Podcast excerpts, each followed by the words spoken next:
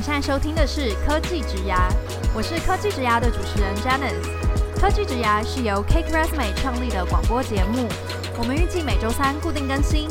专门邀请在科技、数位和新创领域的工作者来分享他们的职牙故事与个人观点，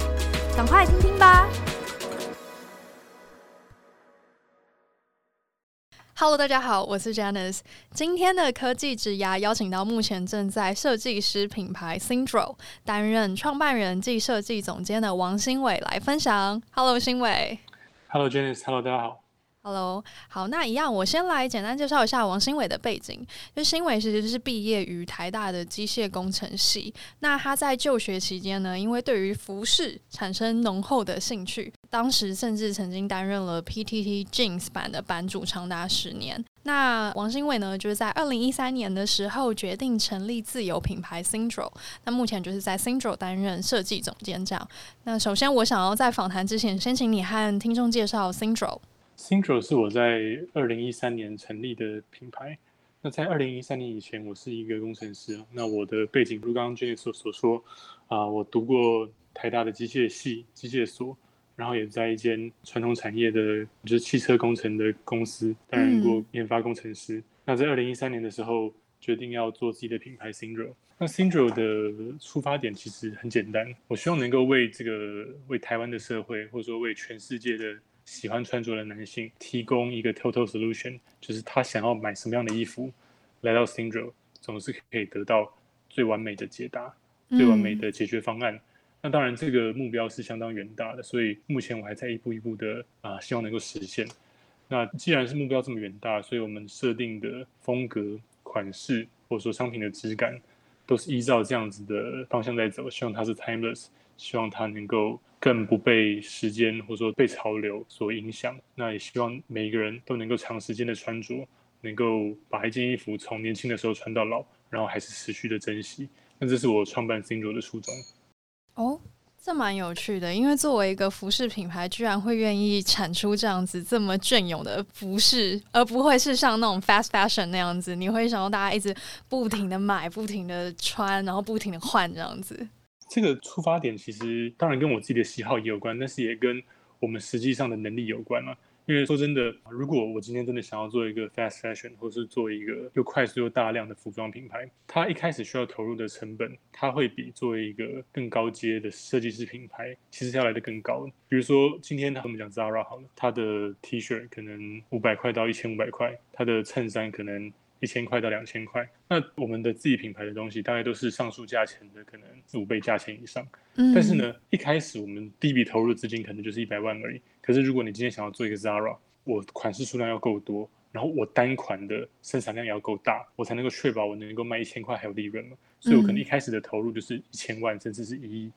那这个我们一在刚开始完全没有任何背景的情况之下，也完全没有办法做。所以一方面当然是我个人的喜好，就是我喜欢隽永的服饰。那二方面也是我完全没有这样子的背景，没有这样的资源能够 support 我做这么大量的衣服，所以我希望能够找到一个能够实现我的想法，但同时我又能够确定我做得到，而且我的风险控管也要能够在，比如说三年内，如果我真的倒了，我能够再工作个十年，把这三年欠的钱还完。我一开始的想法是这样子，有这很多重的考虑，然后最后用 s i n d r o 目前你们看到的这个样子来继续完成。懂。如果听众朋友想要了解更多关于王新伟的背景呢，我们其实，在收听的单集简介中也提供了他的 Cake Resume Profile 连接，大家可以点进去看看。那么今天呢，我们就是会和王新伟来聊聊，说他当初到底为什么会卸下汽车产业工程师的身份，然后转而去成立一个设计师的品牌，还有他创办 Syndro，目前一路走来，二零一三年到现在这八年的这个创办心得是什么？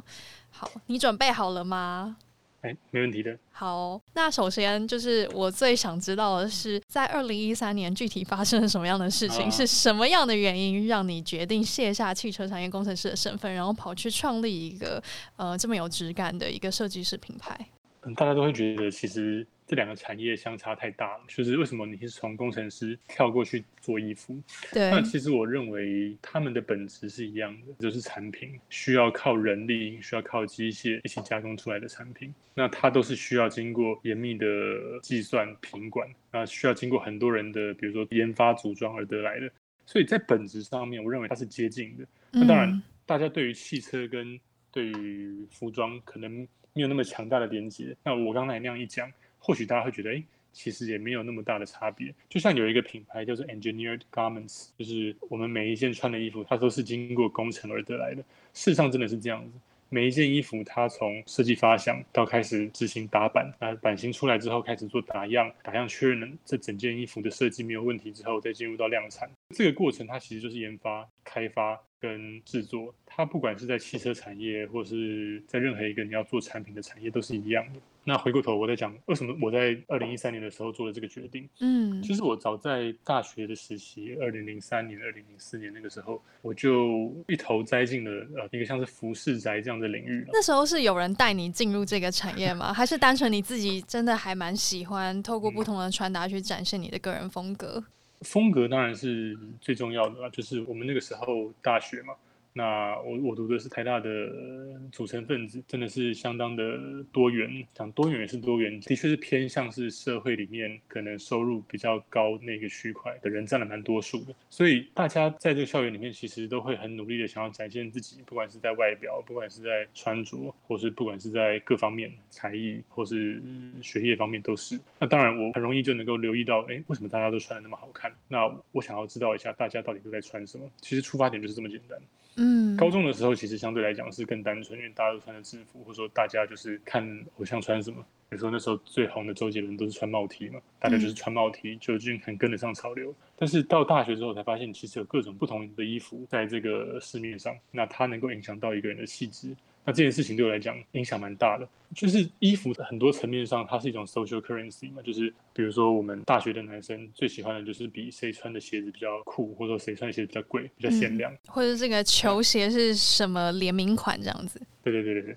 那这个东西其实就一路往上都是啊，从球鞋到裤子到衣服到眼镜到帽到手表，其实男生在穿的东西，或者说男生女生都是一样。最后都还是希望能够让这些物能够让自己的价值提高。那这个其实是一个蛮肤浅，但是也是蛮实在的一个进入点。那我就是从这样子加入到了注重穿着这个领域。那我我本身是一个很有研究精神的人嘛，所以我一开始最早接触到的单品是牛仔裤。所以，我对于牛仔裤的研究就相当的叫做深入嘛，就是我尽量利用自己有限的能够支配的钱，都把它花在牛仔裤上面，那用最经济的方式去买，去卖，那再去卖，然后再去买。我能够接触到非常非常多的牛仔裤，我知道这个市面上的牛仔裤到底都是什么样子，它的讲究或者说它好的地方是哪里。就像我那时候我社团的学长，他的一件 Avis 的牛仔裤，好像我那时候记得是六七千块。以现在的角度来看，并没有很贵，可是对那时候的我来讲，说为什么一件牛仔裤可以到六七千块，这个太离谱了吧？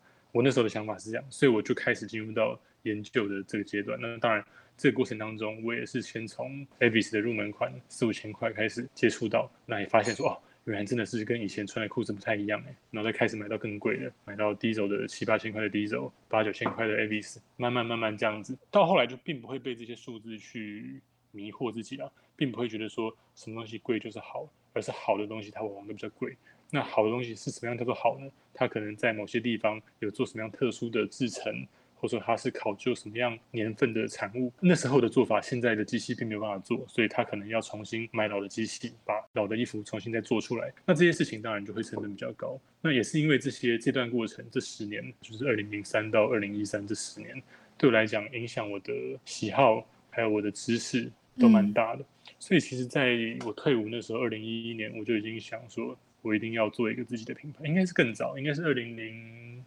二零零七年吧。我开始考研究所的时候，我就开始在想，我到底需不需要考这个研究所？就是读研究所要干嘛？我明明就是想要做服装，但是中间有一段自己说服自己，就是我什么背景都没有，我难道要重新去读服装设计吗？嗯，或者说我难道我要我要怎么样去训练自己的专业技能，再来加入到这个领域？所以中间有段时间是想放弃，那有段时间是说服自己说，我可以先当工程师，想办法累积一点财富之后。在比如说三十岁、四十岁，哎，应该是想到四十岁了，存了一点钱，再来做自己的品牌。嗯、那事实上，这个还也也幸好没有这样做了，因为因为你整个创立的时间被大提前呢。对对对对对，不可能等到四十岁才创品牌的。那个时候的心理素质，或者说现实层面的生活的状态，都不可能让一个四十岁的男生不顾一切的去创立品牌，这不可能的。所以我是在二十八岁的时候做 s i n g l e 的，那就是二零一三年。二零一三年的时候，我就决定，我已经做了两年工程师了。我自己认为，我对于工程师的这一块有点倦怠。那我有好多的想法，想要透过自己的事业去实现。所以，当我把我在前一家公司的阶段任务完成，我把呃一辆车，就是我负责的部分，已经完全弄好，让它可以顺利的量产、顺利的上市之后，我就辞职。那我完全裸退，而且我裸退的时候，我我仍然是处于完全没有任何资源的状态，就是我不认识任何的服装界的人，嗯，我完全没有，不管是制造端的，不管是媒体端的、行销端的，所有的资源我完全没有零。那我我那时候这样子裸推，我就是开始尽可能的去认识人，尽可能的去把我手边的资源，就是或者用我的诚意去换到我需要的资源呢。那应该是这样努力了半年左右，才真正的找到我认为能够满足我的标准的一些资源。比如说，我我应该是在那一年的年底，我才找到了好的布。嗯，花花了半年左右，找到了呃一家我非常喜欢的日本品牌的供应商。那这个供应商是当然是透过朋友介绍认识的。那这个中间辗转，又找到了很多人才能够认识到这个 key man 懂，因为感觉供应商也会很在乎你这个品牌到底是要玩认真的还是玩假的。然后我今天出货给你，你是不是真的能够按照这个票期付钱给我这样子？对，像这种国际贸易其实就是付现金了，比较单纯。但是你们也知道，日本人做事情是非常严谨的。嗯，那日本人做事情不但严谨，而且是封闭的。你基本上没有透过关系，你就算拿出钱要跟他买，他大概也不会买。尤其是在这接近十年前。近三年、近五年的风气改善很多了，但是在过去的日本真的是非常非常封闭。那我本来一开始的时候找，我还有飞过去广州一趟，但是一直都没有找到我我认同的布料的供应跟就是车缝的工艺的供应商。嗯，真的是花了很多很多的心思，终于找到我满足的布料，还有我满足的工那个车缝的这个工厂，然后让我能够顺利的在二零一四年的时候推出我的第一批的产品。哇哦！我忍不住想要问，就是在这整个，就是从裸退，然后到实际去做筹划，实际去执行，然后去找你喜欢的布料，这整个过程中，你自己身边的不管是家人或者是朋友，他们的心态是什么？他们就是全然的支持你去做这件事情吗？哦、嗯，这三个区块来讲，好了，朋友、女友跟家人，好了，家人基本上是不赞成的，非常不赞成。嗯，他们觉得怎么会有人就是要把。大好的工作丢着，对，因为你甚至还念了研究所。对对对对对，但是他们也阻止不了我了。然后我我那个时候为了避免更多争执，我不想要在家里面一天到晚被啰里吧嗦的，所以我就直接搬出去。但是那段过程，其实我相信对于我父母来讲，也是一个讲震撼教育，蛮奇怪的，就是让他们能够知道说啊，原来。他们想要的路并不是儿子想要的路，对对对对对对对。OK。那另外一块是朋友这一块，我的朋友我并不是一个交友广阔的人啊，但是我的朋友是一小群，但是都蛮要好的。我们的背景都接近嘛，就是台湾大学，然后可能都是工程学系的机械啊、电机啊、自工啊、材料的，就是这些人，大家都喜欢衣服，但是大家都没有想要去做衣服，只有我，所以大家就一起决定 support 我，让我来做这件事情。那再来就是当时的女友，就是我现在的太太。她在一开始的时候就非常支持，应该说她不管我要继续做工程师，或者我想要去做衣服，她的立场就是我做了决定，她就支持这样子。那她自己本身曾经在服饰的零售业有担任过行销公关这样子的职务，所以她的资源对那时候的我来讲根本就是满满的。就她认识好多在这个业界打滚的人，嗯，但实际上因为这些资源，你也并不是说。我今天我跟你很好，我就可以去问说你的供应商、你的布料商是谁啊？嗯，所以因为有一些商业机密。对对对对对，所以那段时间我们算是有意识，但是也是很出自于诚心的去交朋友啦。就是我本来并不是爱交朋友的人嘛，可那段时间我就是到处真的是跟着我太太去跟人人家 hang out 啊，去去聊天了，跟大家讲我想要做什么，让大家知道说我是真的想要做一些事情，而不是玩票性质。我当时我的我的那个那么好的工作。我现在这样讲当然很奇怪，就是那那时候的对那份工作并没有一个很强大认同感觉，它是一个真的多厉害的工作，对，并不会觉得那是你一生的志业这样子。对，然后如果以很 short term 来看，他的年薪大概七十万左右，也并不是说真的是顶高，因为我那时候二十六岁到二十八岁之间，那时候我有些同学已经是在拿年薪两百万了，所以我当时也不特别觉得，哎，我的薪资是非常好的，但绝对是比上不足，比下有余了。那。嗯所以，我那时候就是跟大家讲，我为什么要离开原本的工作，为什么要去一个完全跟我所学没有相关的这样的一个产业？那我要让别人知道，说我本来其实对于服装的研究是什么样子的，跟我的视野到底看到台湾的服装可以发展成什么样子，或者说我自己的设计可以让这个产业有什么样的变革，我可以为这个产业带来什么样的变化。在那个时候，其实。二零一三年的时候，其实台湾的，尤其是男装啊，就是女装的话我不熟悉，我我不敢多说。可是男装在那个时候，台湾的品牌并不是真的很被注重穿着的男生所看得起。这样讲是蛮残酷的，可是事实上就是这样子。那个时候的台湾服装品牌真的有做起来，真的有赚钱的，可能都是街头品牌、潮流品牌。那这些服装品牌他们的 pattern 很多都是。我经销或代理的一个日本品牌啊，一个当红的日本品牌之后，我可能一季跟他进个，比如说十款，一款进个五件、十件在店里面卖。但是我主力是放在学这些衣服到底做什么，比如说现在流行什么样的图案，我就把它也印在我的品牌的 T 恤上面，然后做个一千件，做个五千件来卖。嗯，所以当时的风气是这样子。那这样子的做法，其实你很难走得长远，那你也很难让这个品牌能够走出自己的一片天呢。等于说就是。它只是一个很 short term 的获利模式，然后它只是满足你的 financial support，但是其实也没办法满足你个人创作的一个精神价值。对，然后它对于这个市场上啊也是有比较负面的影响，因为它不会让人对于台湾品牌有正面的认同嘛。大家可能会认为，呃，这些台湾的所谓潮牌，它就是你买不起日本品牌的 second choice，我们只是一个替代品。那这个并不利于。哦，我们现在大家讲 MIT，或者说我们现在讲台湾品牌再生这样子的概念，我们希望能够做的是让台湾制作的台湾品牌能够很大气的跟大家宣告，因为听到我们是台湾的品牌而想要购买，而不是觉得我今天买不起美国品牌，我今天买不起日本品牌，所以我只好将就买台湾品牌，完全不一样的概念。那在二零一三年的时候，风气比较像是这样子，但其实已经开始有一些看得出来即将要很成功的品牌，在那个阶段已经开始萌芽了。那我也希望我能够在这个阶段的时候加入他们。嗯，那我切入的价格带也是当时比较少品牌切入的价格带。嗯，我的第一件单品是一件长夹克，或者说是薄大衣，是纯棉的，然后定价是九千八百块。哇，那对于不管是当时的我来讲，或者对于当时的市场来讲，我认为是一个蛮有趣的碰撞。嗯哼，在一个完全没有人知道我是谁，或者说只有少数的 follower 知道我是谁的情况之下，我敢做这样的事情。那我是直接推出了一个 total collection 嘛，就是我让我整个服装的系列，比如说我有二十多件衣服，我把它拍成一个系列 lookbook。那跟当时的风气比较像是波段，比如说我今天我这个礼拜发几件衣服，下个礼拜发几件衣服。在下个礼拜发一件衣服，然后每一件衣服都有店员来穿，然后有点像是 Facebook timeline 这样的方式。当当然当时。Facebook 跟雅虎家族，可能雅虎家族还比较红，就是像波段的方式在发售单品。然后它比较像是一个单品，然后一件一件的跟随时间，然后被你上架。可是那个单品它就是单纯被视为一个独立的存在。可是你的做法是因为你是用 collection 的方式，所以你其实就是在讲一个完整的故事。什么样的场景或是什么样的 personality，它会需要你提供的这些服饰。对对对。然后我那个时候的场景是在秀车上拍，那里面也是穿着一些工作服，因为把我刚离开的这个产业跟我新开创的服装品牌，把它稍微能够结合在一起。当然，我现在回头看觉得很粗糙，但是很有趣，觉得那是一个对人生来讲蛮重要的一个印记。因为其实你也是 leverage 你之前在汽车产业里面的这个工作经验嘛，然后去做这个结合，这样子。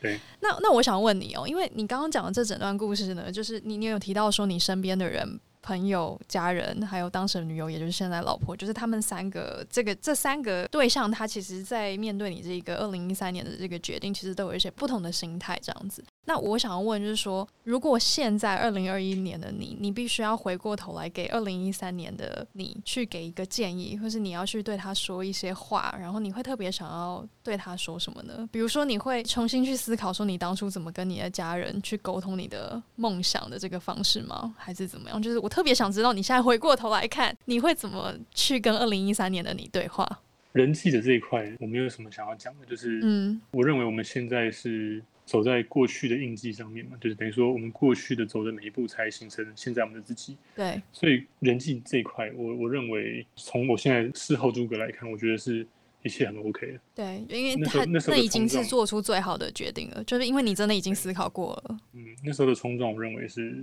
必须的。如果那时候没有冲撞的话，我就做不出这个品牌。嗯哼。但是如果真的要我对当时的自己讲一些话的话，应该是要再有耐心一点。对，那时候太太急了，想要赶快把自己所想的东西都一口气的全部全部发表出来。那一发表出来，就想要赶快做出商品，赶快卖钱。嗯，太急了。其实很多东西是需要酝酿、需要培养的。那太急，你就做不出好的商业模式，做不出好的商业模式，你就没有办法有足够的资金再回过头来 support 你的创作。所以这一块应该会是我最想要跟从前的自己讲的。哎，那我想问，因为你急的话，应该也是为了要 monetize 这些想法，然后这些时间嘛，所以你觉得最好的状态下，二零一三年的你应该要怎么去调配这个速度？就是既不会太慢，也不会太快。当然这是很难，而且我们现在事后诸葛讲，当然都会比较的、嗯、对。但是我还是想听听你的说法。我举个例子来讲，应该说我讲比较具体的，我觉得在创作这一块，我可以尽可能的大量的创作，尽可能的把所有的想法都做成衣服的 sample。这个我觉得做多快做多多都没有关系，可以犯错，可以尽管的做。那当时为什么我会急着想要开始卖？就是因为钱烧完了。我们一开始第一次的资金是五十万，第二次又再加五十万进去，也就是一百万是我初期的资金。我大概在半年内就用完这一百万，所以我非常的希望能够赶快把这些钱赚回来。嗯，但是其实当你的创作能量还没有真的被有效的认同的时候，你的商业价值也不会出来，所以商业价值要怎么样出来？它是需要酝酿的。比如说，你一个艺术家，当你只画了一个作品，就算那个作品再好，你也很难真的是被广泛的认同。你一定是累积了很多很多的创作，所有创作的水准都是非常好的。嗯，那你可能会在某个时间点遇到伯乐，遇到更多人去帮你推广，然后才能够让普罗大众也知道你。那到那个时候，你的画作可能也才比较有价值。做衣服一样，就是我做的东西，希望它是 timeless，我希望它是隽永。那我就不可能去期待说，我要在一个月内把过去半年烧掉的一百万都赚回来。我应该是要持续的，能够推出更多吸引人，然后能够让呃人产生兴趣，并且想要了解我，想要了解这个品牌的一些单品之后，再来看一下用什么样的切入点加入到这个商业市场之后。才来开始进入到套现换现金的模式，但我我当时是我还没有任何的知名度，那我的产品也还不够成熟的情况之下，我就已经决定要开始量产，开始卖钱。当然那时候的我觉得是无可奈何，我一定要这样做，因为我没有钱了。但其实当我开始这样做之后，我就是进入到一个被钱追着跑的一个流程。嗯，比较好的做法应该是你要尽可能找到更多认同你的。不说更多，更有力量认同你的金主，就是先有办法能够支撑你在一段时间，比如说你把这个时间设定为两年，嗯，或者一年半，能够在这个期间内尽可能的创作，嗯，尽可能的把你的创作能量全部的在这一年半两年之内全部发挥出来，让这个市场已经开始因为你的创作而有一些涟漪，或是甚至有一些波涛，嗯，要有声音了，你已经有声音出来了，你再来开始想你要怎么样切入到这个市场，而不是你已经。投袭下去，你钱花下去量产，你产品已经做出来了，你才开始想你要怎么卖，这样你很被动。我觉得你分享的这个过程，其实不单纯是说哦，好像从艺术可以被运用到服饰。因为你也知道，科技职涯这个节目本身其实也有蛮多的听众朋友是实际在科技产业工作。我自己光是听你刚刚这些分享，我就觉得非常也很像在科技产业里面，然后我们在发展一些产品的策略，还有就是说，呃，你在创立一个品牌从零到一的过程，其实就跟大家在创立一个自己提供不同的呃，不管是 software solution 或者是 hardware solution，这个过程是相同的。就像你刚刚提到，你要找一个够 powerful 的金主，其实就是像平常我们大他怎么去找到一个跟你真的是 match 的一个，比如说天使投资人这样子，就是他必须能够去理解你要做的事情是什么，然后他是真的珍惜你的这个价值，同时他的确能够带给你除了金钱以外的一些 benefit，然后他知道你真的也能够去帮助他获得更大的 profit，有点算是这个你刚刚分享的东西跟这个概念都非常的接近。对，我我认为所有的产品在这个商业市场都是殊途同归的。对，你的行销的模式，你的研发的模式，就是你的产品是不一样的，可是你需要经过的挫折或者你 mindset 的改变，其实很多事情都是很接近，就心理状态跟行为是接近的，只是它被用不同的故事说出来。可是你如果认真的去看，它的本质是一样的。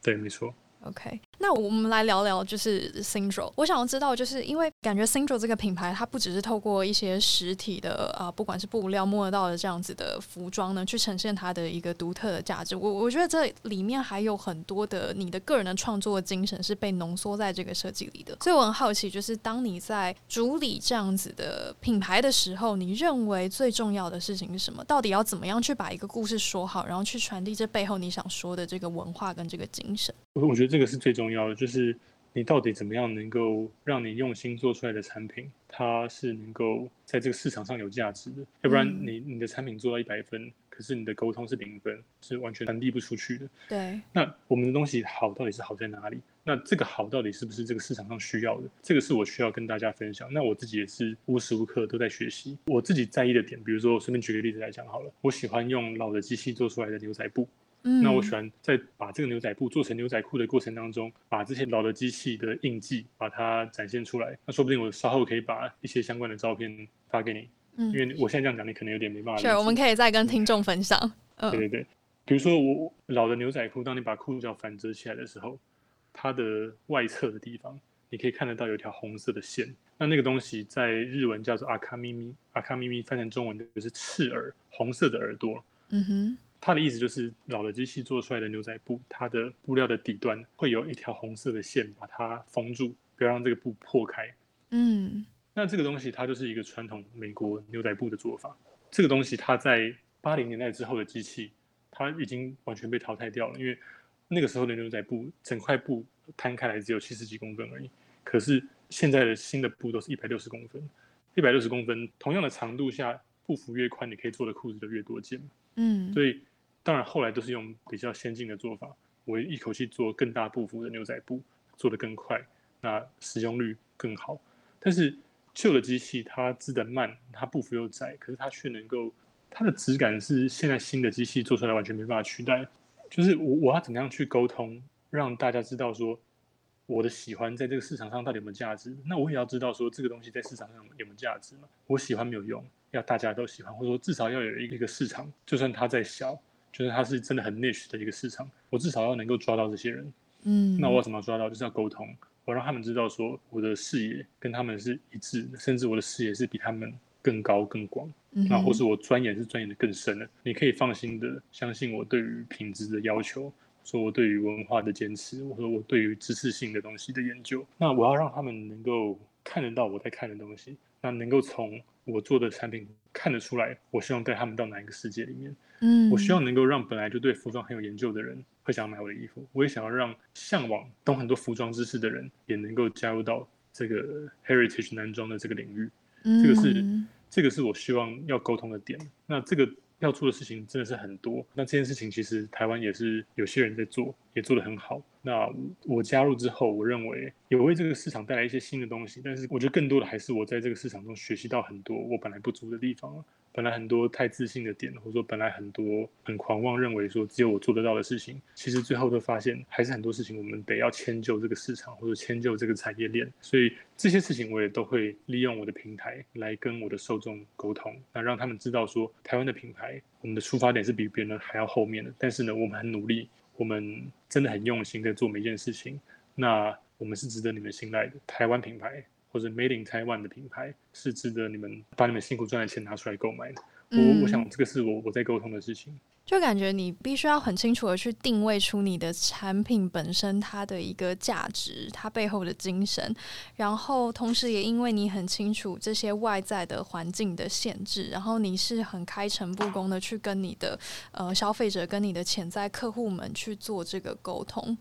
然后，所以这一些 element 加在一起，就成为了 Syndro 这个品牌这样子。没错，而且这真的很不容易。我们有很多很多的客人是在我们开店之后，就是他从二零一四年就开始 follow 我们，他是到我们二零一八年开店，他甚至是到二零一九年他才第一次购买。所以你们一八年是做网络上面的行销，一八之后才实际有一个实体店面这样子。我们二零一八年十一月的时候店开的，嗯，所以你看经过了四年嘛。所以很多人他是已经发了我们四年多之后，终于有一个实体的店面可以看东西了，才终于在你这边花费了第一个可能八千块到一万块甚至更多这样子。所以你看 branding 是多辛苦的一件事情，你要沟通多久，你才能够把 别人的钱赚到，对不对？嗯，就是我有时候会讲的，就是最难的事情有两件嘛，一件事情就是要把脑袋你的脑袋的东西装到别人的脑袋里。第二件最难就是你要把别人口袋里面的钱装到你的口袋里，呃，这两件事情都最难。但是我们在做零售的，我们同时就是在做这两件事情。对。那我已经是尽可能的沟通，尽可能把我脑袋的东西洗脑的方式灌输到我的受众的脑袋里面。可是这样灌了四年之后，哎、呃欸，他才终于掏出了第一笔，比如说八千块。好了，不要说洗脑啦，我们说渲染，渲染。对对对，影响了。影响对，哎、欸，但是我想问，会这么难，会不会就是因为你在创立 Syndro 的时候，你因为你前面提到说你选择了一个比较少人经营的价位区间嘛，所以我特别好奇，你为什么会敢于做这个决定？因为你都提了比较没有人在做这件事，那你怎么敢做？然后你做了之后，因为后来也渐渐的有越来越多的品牌也进入这个价位带，那在这样的状态下，我特别想知道，在没有其他的 reference 的这个状态下，你如何去确定自己正在做一件对的事？你怎么去建立这个价值？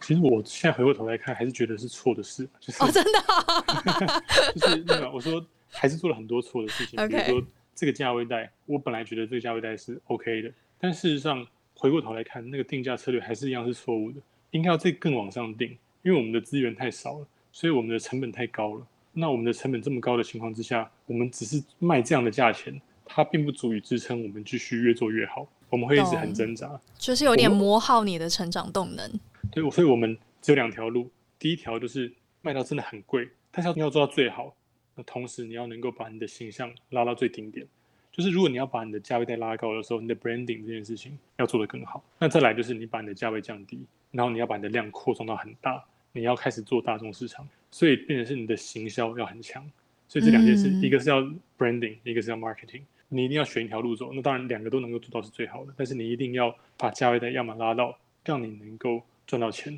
要不然就是你要把你的 base 扩充到你随时就是有很多客人在给你买东西，你的商品的流转率够快，嗯，你你手边随时都有现金，你才有办法继续你的创作，或者说你才有办法继续你的商业。那所以我会说我是做错的，因为。我就是定在一个，你定在中间，好像已经有有点点贵了，可是还不够贵。那其实它也不便宜的，这样的情况之下，那这个东西相对于我的成本来讲，它是不够的。它只能够让我，我可能务必要每一个款式都要在推出一个月内一定要全部卖完，我才会赚到钱。嗯，我只要拖到两个月，拖到三个月，我就会被现金追着跑。所以就是会有这些事情，它是成为现实工作上面的阻力。所以啊、呃，我会觉得为什么要慢一点？就是我们要先把价值建立起来之后，再来定价，再来卖。对，所以就是回过头有很多这些这些事情，事后诸葛来看，很多东西没有想到很周全。那再来另外一个点，就是我们当时也没有预料到工资会上涨的这么快。我二零一三年的时候的工资，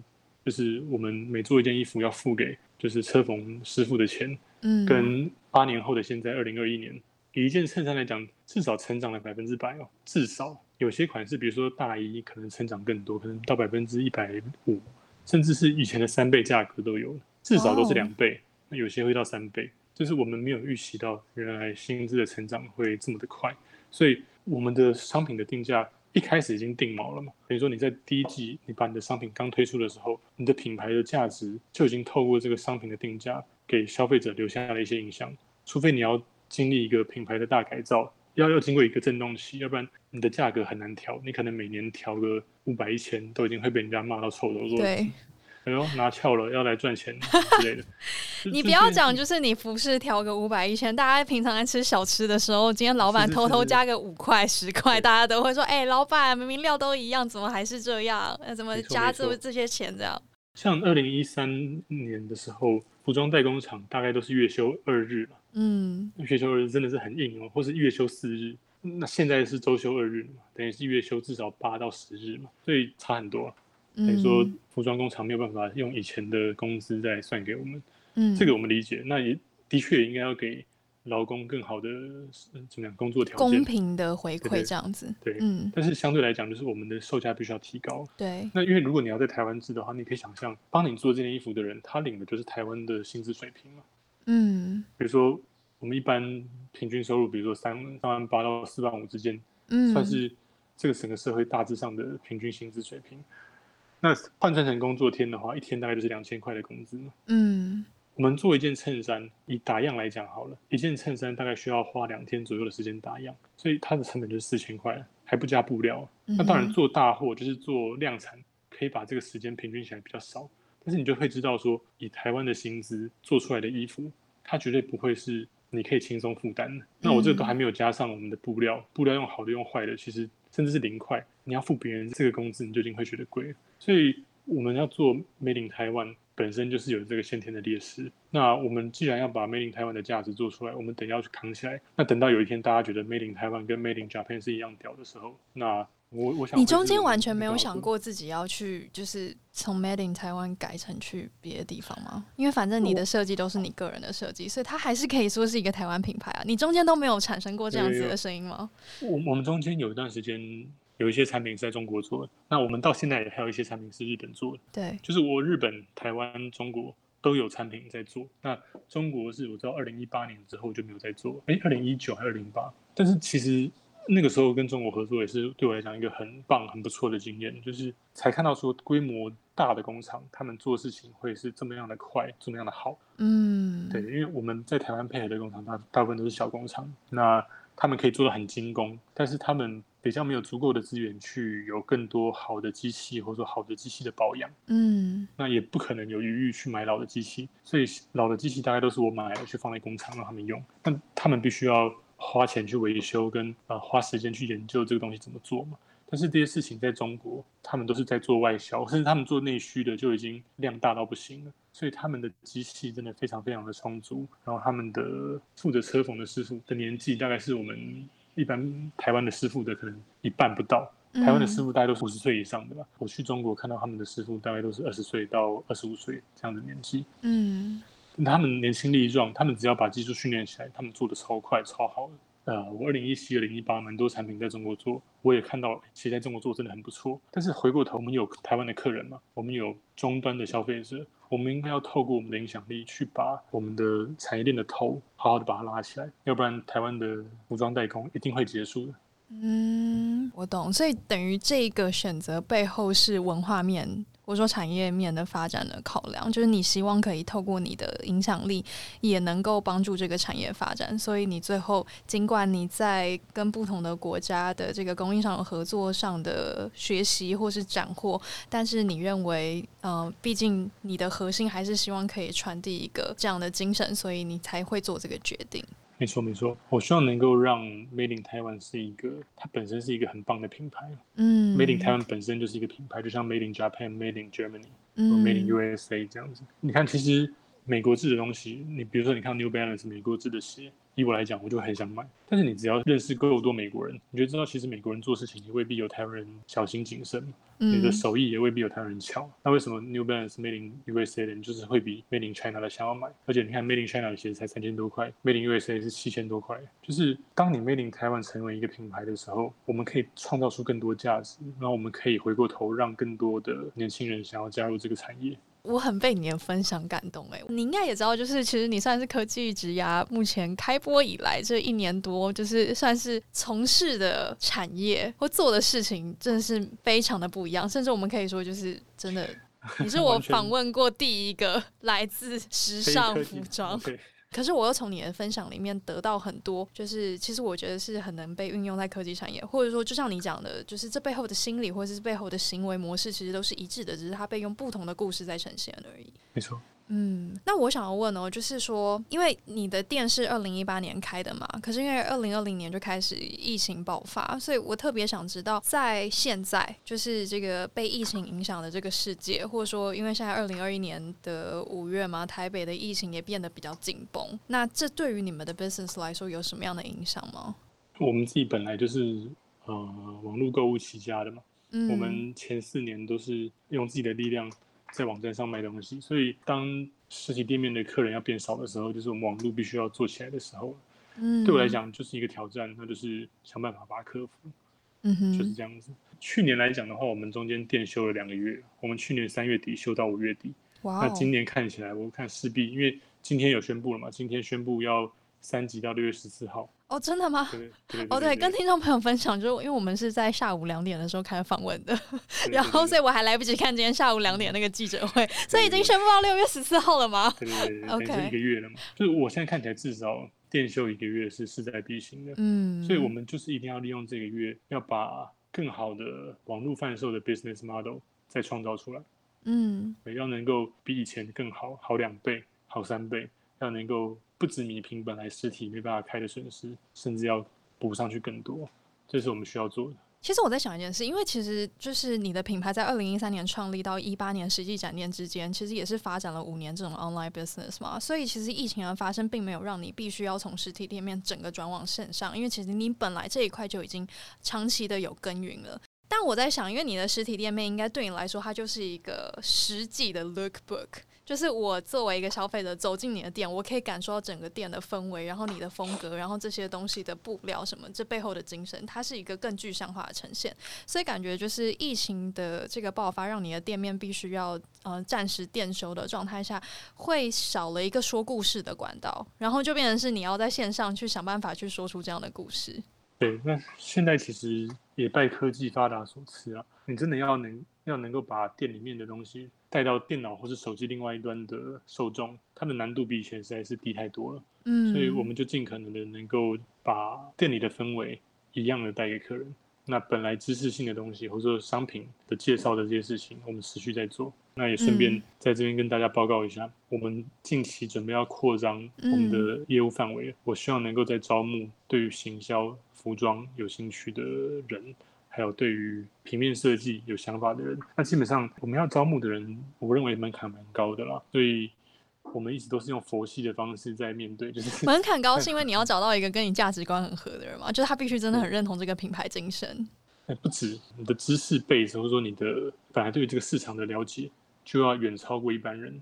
而且他也要很能了解不同的文化背景上，为什么这些服装是被这样设计的？比如说，为什么二战之后某些服饰都长这样这样子？对对对对对，或者说现在的年轻人喜欢的衣服是什么？那这些衣服它的脉络是怎么来的？嗯、比如说现在大家喜欢 City Boy，那为什么突然之间会有 City Boy 这个词出现？他们穿的是什么样子？它背后的推手是谁？呃，如果熟悉呃时装流行的这一块的人，他可能知道日本有一个杂志叫做 Popeye，他的造型师有一位叫长谷川昭雄的这个造型师，他等于是利用这个杂志的影响力，把他喜欢的轮廓扩展到全世界，嗯，让现在所有的台湾的年轻男生都喜欢穿的超级宽松。但是这些衣服，他可能过去是比如说 Ivy，就是常春藤联盟这个校园风格会这样穿的，那他们现在就把它这个一样的衣服，把它大了个两个 size，或者说有些衣服是从军装来的。那我们把本来就已经很宽的军装变得很宽很短，就是说他必须要有这样子的 sense，他知道现在的人喜欢什么，他也知道过去啊、呃、这些服装的文化到底长什么样子。这件事情我觉得门槛实在是太高了。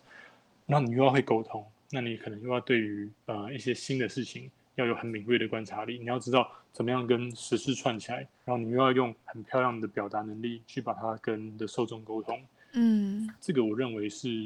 可遇不可求了。那我我也不是往自己脸上贴金，那真的就是很难。所以过去一直以来，我们在做这件事情的人，总是会被我不断的挑剔跟 跟修正。那再来就是忍不住想要奉劝你要有耐心一点。对对对对对，还有比如说平面设计，我们喜欢的风格，它可能一定要跟呃一些老的 poster 或者说老的衣服。当时的广告的做法有一些连接，那它才会有整体的氛围的呈现。嗯、有钻研这块的人其实也没有很多，就是现在用那种比较我不知道该怎么归类，现在用文青体或者文青排版这样的平面设计师真的非常非常的多，但是它从来就不是我希望能够在这个品牌展现出来的样貌。那能够用更老啊，用更满，用更对位，它可能很 niche，但是它做出来那就是对的东西。这样子的人真的也很少，所以。我很想要招募这样两种人才。那如果大家有兴趣，或者你觉得你自己就是这样的人，欢迎到 Stingro 的 Cake Resume 可以看一下我们开的职缺。真的鼓励大家，听完刚刚前面整个 SINGRO 的创办故事之后，如果你真的也非常的欣赏王兴伟他在创立整个品牌的过程，他诉说的这个故事，还有他的坚持，然后同时你也认为自己的确对于服装整个产业有足够的了解跟兴趣的话，非常鼓励大家可以在 Cake r e s m e 的 SINGRO 招募页面上面去投递职缺。那我们今天的访谈就到这边，非常谢谢王兴伟的分享。谢谢 Janice，谢谢大家。好，谢谢大家的收听。接下来科技之涯 Talent 可能会为大家带来更多有趣的内容。如果你喜欢我们的 Podcast，欢迎订阅、收藏和分享。我是 Janice，大家下次见，拜拜，拜拜。